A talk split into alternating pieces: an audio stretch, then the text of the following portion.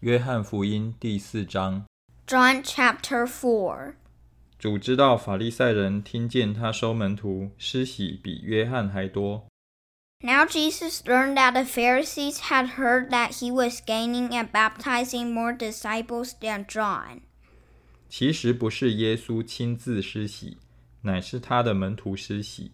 Although in fact it was not Jesus who baptized, but his disciples. 他就离了犹太，又往加利利去。 So he left Judea and went back once more to Galilee. 必须经过撒玛利亚。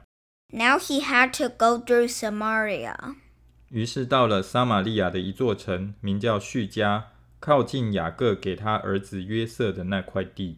So he came to a town in Samaria called Sychar, near the plot of ground Jacob had given to his son Joseph. 在那里有雅各井，耶稣因走路困乏，就坐在井旁。那时约有五阵。 Jacob's well was there, and Jesus, tired as he was from the journey, sat down by the well. It was about noon. 有一个撒玛利亚的妇人来打水，耶稣对她说：“请你给我水喝。 When a Samaritan woman came to draw water, Jesus said to her, Will you give me a drink? ”那时门徒进城买食物去了。 His disciples had gone into town to buy food. 撒玛利亚的妇人对他说：“你既是犹太人，怎么向我一个撒玛利亚妇人要水喝呢？”原来犹太人和撒玛利亚人没有来往。 The Samaritan woman said to him, You are a Jew and I am a Samaritan woman. How can you ask me for a drink? For Jews do not associate with Samaritans. 耶稣回答说：“你若知道神的恩赐和对你说‘给我水喝’的是谁，你必早求他，他也必早给了你活水。”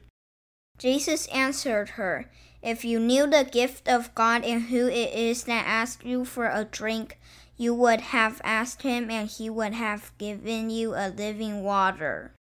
妇人说：“先生， 没有打水的器具，井又深，你从哪里得活水呢？” Sir, the woman said, You have nothing to draw with, and the well is deep. Where can you get this living water? 我们的祖宗雅各将这井留给我们，他自己和儿子并牲畜也都喝这井里的水。难道你比他还大吗？Are you greater than our father Jacob, who gave us the well and drank from it himself, as did also his sons and his livestock? 耶稣回答说：“凡喝这水的，还要再渴； Jesus answered, Everyone who drinks this water will be thirsty again. 人若喝我所赐的水，就永远不渴。我所赐的水要在它里头成为泉源，直涌到永生。 But whoever drinks the water I give them will never thirst. Indeed, the water I give them will become in them a spring of water welling up to eternal life. 妇人说：“先生，请把这水赐给我，叫我不渴，也不用来这么远打水。” The woman said to him, Sir, give me this water so that I won't get thirsty and have to keep coming here to draw water. 耶稣说：“ 你去叫你丈夫也到这里来。He told her, Go call your husband and come back. ”妇人说：“我没有丈夫。”耶稣说：“你说没有丈夫是不错的。I have no husband, she replied. Jesus said to her, You are right when you said you have no husband. 你已经有五个丈夫，你现在有的并不是你的丈夫。你这话是真的。The fact is, you have had five husbands, and the man you have now is not your husband. What you have just said is quite true. 妇人说：“先生，我看出你是先知。 Sir, the woman said, I can see that you are a prophet. 我们的祖宗在这山上礼拜，你们倒说应当礼拜的地方是在耶路撒冷。 Our ancestors worshipped on this mountain, but you Jews claim that the place where we must worship is in Jerusalem. 耶稣说：“妇人，你当信我， 时候将到，你们拜父也不在这山上，也不在耶路撒冷。 Woman, Jesus replied, Believe me, a time is coming when you will worship the Father neither on this mountain nor in Jerusalem. 你们所拜的，你们不知道； 我们所拜的，我们知道，因为救恩是从犹太人出来的。You Samaritans worship what you do not know. We worship what we do know, for salvation is from the Jews. 时候将到，如今就是了。那真正拜父的，要用心灵和诚实拜他，因为父要这样的人拜他。Yet a time is coming and has now come when the true worshippers will worship the Father in the Spirit and in truth, for they are the kind of worshippers the Father seeks. 神是个灵，所以拜他的必须用心灵和诚实拜他。 God is Spirit, and his worshippers must worship in the Spirit and in truth. 妇人说：“我知道弥赛亚 就是那称为基督的要来，他来了，必将一切的事都告诉我们。” The woman said, I know that Messiah, called Christ, is coming. When he comes, he will explain everything to us. 耶稣说：“这和你说话的就是他。” Then Jesus declared, I, the one speaking to you, I am he. 当下门徒回来， 就稀奇耶稣和一个妇人说话，只是没有人说你是要什么，或说你为什么和他说话。 Just then his disciples returned and were surprised to find him talking with a woman. But no one asked, What do you want? or Why are you talking with her? 那妇人就留下水罐子往城里去，对众人说： Then, leaving her water jar, the woman went back to the town and said to the people, 你们来看，有一个人将我素来所行的一切事都给我说出来了。莫非这就是基督吗？ Come, see a man who told me everything I ever did. Could this be the Messiah? 众人就出城往耶稣那里去。 They came out of town and made their way toward him. 这期间，门徒对耶稣说：“拉比，请吃。 Meanwhile, his disciples urged him, Rabbi, eat something. ”耶稣说：“我有食物吃，是你们不知道的。 But he said to them, I have food to eat that you know nothing about. ”门徒就彼此对问说：“莫非有人拿什么给他吃吗 Then his disciples said to each other, Could someone have brought him food? 耶稣说：“我的食物就是遵行差我来者的旨意，做成他的功。My food, said Jesus, is to do the will of him who sent me and finish his work.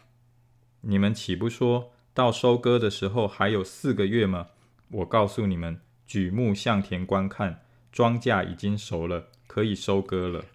Don't you have a saying, It's still four months until harvest? I tell you, open your eyes and look at the fields. They are ripe for harvest. 收割的人得工价，积蓄五谷到永生，叫撒种的和收割的一同快乐。 Even now, the one who reaps draws a wage and harvests a crop for eternal life, so that the sower and the reaper may be glad together.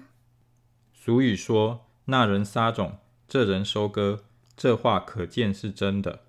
Thus, the saying, one sows and another reaps, is true. 我差你们去收你们所没有劳苦的，别人劳苦，你们享受他们所劳苦的。I sent you to reap what you have not worked for. Others have done the hard work, and you have reaped the benefits of their labor. 那城里有好些撒玛利亚人信了耶稣，因为那妇人做见证说，他将我素来所行的一切事都给我说出来了。Many of the Samaritans from that town believed in him because of the woman's testimony.